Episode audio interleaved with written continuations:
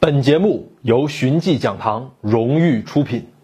关注寻迹小讲和历史交个朋友。大家好，我是三喵先生，一个有温度的学渣。今天啊，小尾巴和我一起陪大家聊一聊。哎，咱们提到二战当中的美国啊，基本都是正面的形象，那是正义、民主、自由的象征。他帮着全世界打赢了法西斯政权。但其实啊，这美国在二战时候干的事儿也不都是光彩的，他们也有自己的黑历史。这当中，尤其是他们对日裔美国人这态度啊，珍珠港事件爆发之后啊，美国民间掀起了抵制日裔美国人这狂潮，而美国官方啊干得更过分，甚至啊建了集中营，把这些日裔美国人给关进去，一关好几年。那。这些关押日裔美国人的集中营到底是怎么回事呢？今儿啊，咱们就来聊聊这个。一九四一年十二月，日本偷袭珍珠港的时候，一架零式战斗机啊，这机翼油箱被击中啊，这燃油泄漏，回不去航母了，怎么办呢？就在夏威夷附近这尼豪岛上迫降啊。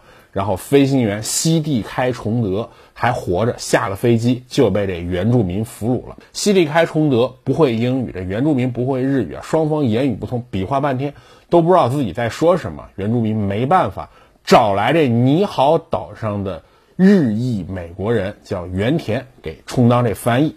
这西地开一看同胞来了，立刻很有精神，开始给这原田洗脑，说啊。这我自己刚刚去炸过珍珠港，这美国啊，这绝对的不堪一击。你看看这日本的军威这么厉害，将来啊，日本迟早会占领夏威夷和美国西海岸。所以呢，你得如果帮我去马上回到这日本军队，你得功劳大大的。哎，这原田啊和其他这日裔啊，在岛上也是没报纸没广播，被这西地开这一洗脑一忽悠，还真信了。哎，说干就干啊！这几个日本人准备拿着枪去找这原住民，去夺回西利开这公文包。因为日本海军这规定啊，飞行员那公文包绝对不能落到敌人手里。这几个日本人拿着枪把这些原住民给围起来，说：“你们如果不把公文包给交出来，你们就撕拉撕拉地。”这原住民也不是吃素的呀，这平时牧牛放羊还是武德充沛的。趁着这几个日本人不注意啊，拿着猎刀就把这飞行员西地开给割喉。给杀了，那原田啊见状大势已去，就开枪自杀。这事儿就是传说中的尼豪岛事件啊，这事儿闹得特别大啊。你说说这日裔美国人竟然想帮着一日本飞行员回去啊，这还了得？这简直在日美战争当中就是不安定因素啊。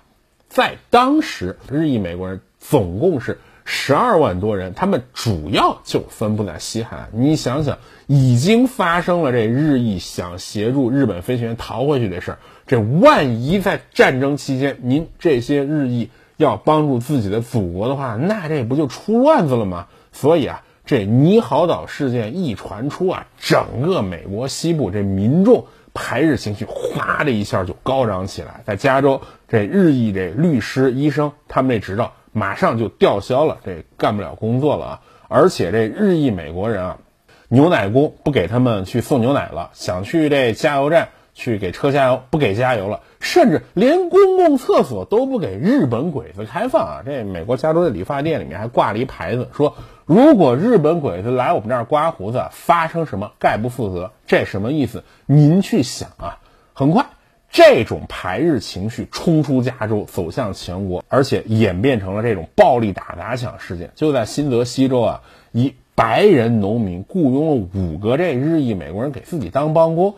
这消息一传出，当地这治安委员会啊，直接把这白人农民这谷仓给烧了，而且威胁他：你呀再敢雇佣日本鬼子，我就把你最小的儿子给杀了。这白人农民大兄弟啊，没文化，只能就。自认倒霉，吃这哑巴亏啊！这再也不敢去雇佣这日裔美国人了。你看这白人兄弟就这么惨，这日裔美国人这日子能好过吗？对吧？这民意在沸腾，这战局在恶化啊！这美国国内对这日裔美国人啊，那是群情激愤，必须做点什么，必须得出重拳。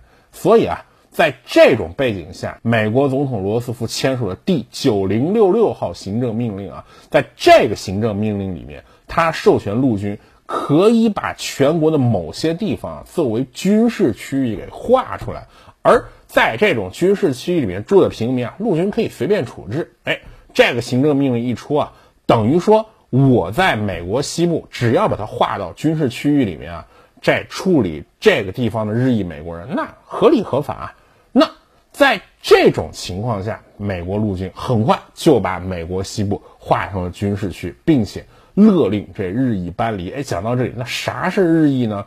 黄种人长相，这当然是日裔。而美国人当时啊，那是这个宁滥啊，这个绝绝对是把这个标准给放宽了。什么意思呢？您有十六分之一日本的血统，也就是说，我这曾曾祖父祖母，我这个外曾祖父祖母，如果是如果有一个是日本人，那。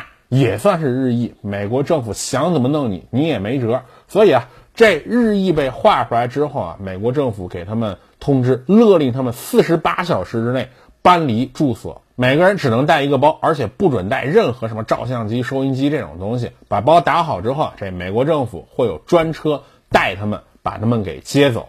那这么仓促的迁徙啊，日裔美国人损失惨重，他们啊。原来在加州这些地方有价值五千多万美元这耕地啊、设备什么，这下全都给扔了。而且啊，他们这储蓄啊、财产啊、房屋价值五亿美元，这下也全给充了公。你至于什么股票啊、什么债券啊等等这些财产的损失，那更是不计其数。那搬走了，他们接去哪儿呢？美国政府给他们接去的第一站叫临时集结地。哎，这地方啊，实际上就是过去被废弃这牧场。有的人啊，就睡在这马厩里头。这马厩里的马可能是前一天晚上刚给牵走。你想想，这大牲口这味儿，这能好闻吗？就这啊，能睡牲口圈已经是好的了。这很多人啊，就这么露宿在外面啊，这拿着旧衣服、旧毯子一裹，就在外面就就睡觉。这一到下雨天，那就苦不堪言。就这么，这日裔美国人在这临时住宿地里面待了这几个月，美国人。用这时间啊，在全国建了十个大型的这种集中营，去收容这种日裔美国人。他们在这集中营里面给这些日裔美国人建了些板房啊。你要说居住条件呢，也没比牲口圈好到哪里去。后来啊，有一日裔美国人回忆说什么呢？在这里到处都是粪尿这种黄白之物，到处都是这种杂草，有毒有害的这种东西啊。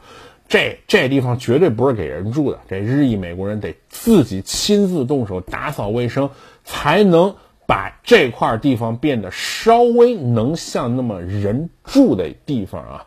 就算是这样，一个六口之家在这集中营里面分配的居住区域，您猜多少？三十平米啊！那你想想，这六口人怎么挤进去？那你想想，在这种情况下，厨房什么独立厨房、独立卫浴，那想都别想。好几户人家共用厕所，共用这个呃洗手台，共用这厨房，甚至啊，连洗澡这地方也都是大家共用，而且洗澡这地方还没有完全的隐私。这楼楼顶上那岗哨，这美国士兵岗哨，从顶上看下去，能清清楚楚的看见这洗澡的人，这简直是对人格巨大的侮辱。那集中营条件这么差，是个人就想逃出去不是？当时啊，美国政府为了防止这日益逃亡，也是想了不少绝招。其中一点啊，就是把这日益的存款都给冻结了。您就算真有本事啊，就跑出去啊，您这路上那取钱用钱怎么办？这叫天天不应，叫地地不灵，您到最后还得乖乖的回来。这除此之外，美国对于这集中营里面的日益，看到有谁是这思想有问题的，那隔离审查。比如有一叫金元的这幸存者回忆啊，他当时被抓进这集中营的时候还小，他的父亲因为这所谓的思想问题，被隔离审查了三个多月啊，这三个多月等于说小姑娘根本就没有见到自己这爸爸。当然，为了防止这日益逃跑，最暴力、最直接的手段那是什么呢？铁丝网、岗哨、探照灯、机关枪，看见谁敢逃跑的，直接射杀。这一九四三年四月啊。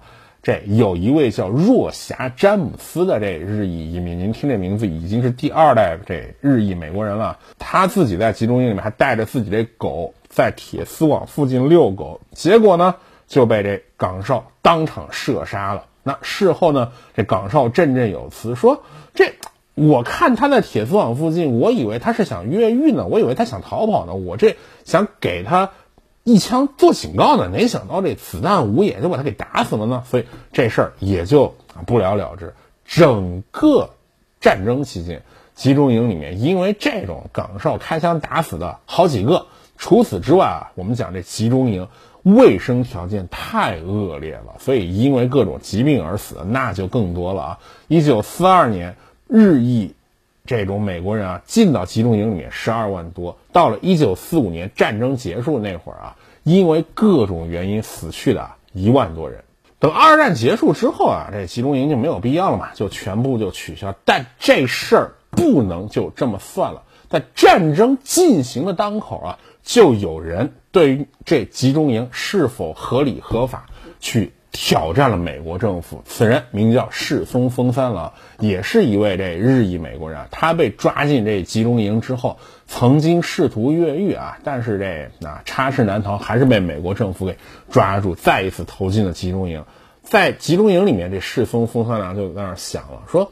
我这是一美国人是吧？您这把我抓到集中营里面，您这是干嘛来的？说好的人人自由呢？说好的人人平等呢？您这叫违宪，知道不知道？所以啊，一九四四年的时候，世松丰三郎把这美利坚合众国告上了法庭，去质问您这集中营是不是违宪。这事儿最后闹到了最高法院那个地方，到了这个地步，九名大法官那就投票吧。最后投票结果六比三。当时的多数派的最高法官认为啊，这集中营的存在只不过是暂时必要的管制措施，并不构成对宪法的这种违背，所以啊，这事儿也就这么结案了。这结了案啊，不代表就没有这种反思和追责。一九四五年战争刚结束，耶鲁大学的法学家罗斯托就发表文章，他把这日裔美国集中营啊形容成一场大灾难，并且说。这种集中营的存在，深刻的动摇了美国作为立国之本的自由民主，包括美国宪法这些根基。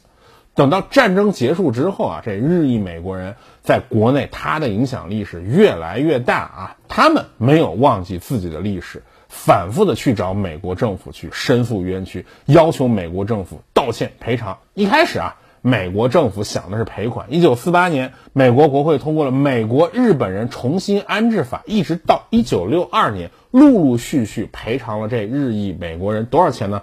三三千六百多万美元。但是啊，这点钱是毛毛雨，您这打发叫花子不是？到了二十世纪八十年代的时候啊，这日裔美国人闹得更厉害，我们要更多的赔款，而且我们要美国政府一个道歉。他巨大的压力之下，时任美国总统里根。终于在一九八八年签署法令，给当时还在世的每一个进过集中营的这日裔美国人两万美元的赔偿，加起来美国为这事儿赔了十三亿美元，并且啊，里根代表美利坚合众国亲自向这些日裔美国人道歉。里根说啊。把这些日裔美国人在战争的时候当成外来的敌人，实在是出于这种种族主义的狂热和偏执。这也是美国对不起这些日裔美国人的地方。到了二零零六年啊，这时任总统这小布什拨款三千八百万美元，把当时这十个集中营的营地啊作为遗址给保护起来，而且对当时那段历史进行研究。时刻告诉人们牢记历史教训。所以啊，在这样的反思当中，即使是过去联邦政府的决定，即使是那个时候最高法院的这种判决，也在面临着被连篇累牍的质疑。在美国的规矩当中啊，最高法院的判决往往是具有非常重要的指导意义。但是，一九四四年这个世松丰三郎诉国合众国案，这是除外的。《纽约时报》专门撰文啊说。一九四四年，最高法院对这个案子的判决啊，是延续至今的历史错误，是整个最高法院难以抹去的历史污点，是整个最高法院历史上做出的最可耻的几个判决之一。都这么说了，您想想，这案子翻的可算是彻底。而且啊，这加州，包括这爱达荷，包括这弗吉尼亚，都是在世松丰三郎生日那天啊，把。它当成纪念日来庆祝。所以啊，这世宗封三郎在晚年的时候享尽荣誉，作为战争时候敢于挑战合众国的民权斗士，在他死后也被永远纪念。咱们回过头看啊，这日裔美国人他二战时候这种集中营，这的确是一段不折不扣的黑历史。这牵涉到对个人自由的践踏，对人身财产的剥夺，这完完全全就是黑历史，没得洗。但面对这种黑历史啊，美国从民间到政府选择的是勇敢面对，我该赔款赔款，我该道歉道歉，并且啊。鼓励当事人述说自己的冤屈，而且，保护遗址，并且纪念那些勇敢的民权斗士啊，这样面对黑历史的态度，真可谓是做到了所谓的前事不忘，后事之师了。好了，关于这二战美国日裔美国人这集中营的故事啊，咱们今儿就聊这么多。谢谢大家，我是三苗先生，一个有温度的学渣。关注寻迹小讲和历史交流朋友，谢谢大家。更多精彩内容尽在寻迹讲堂。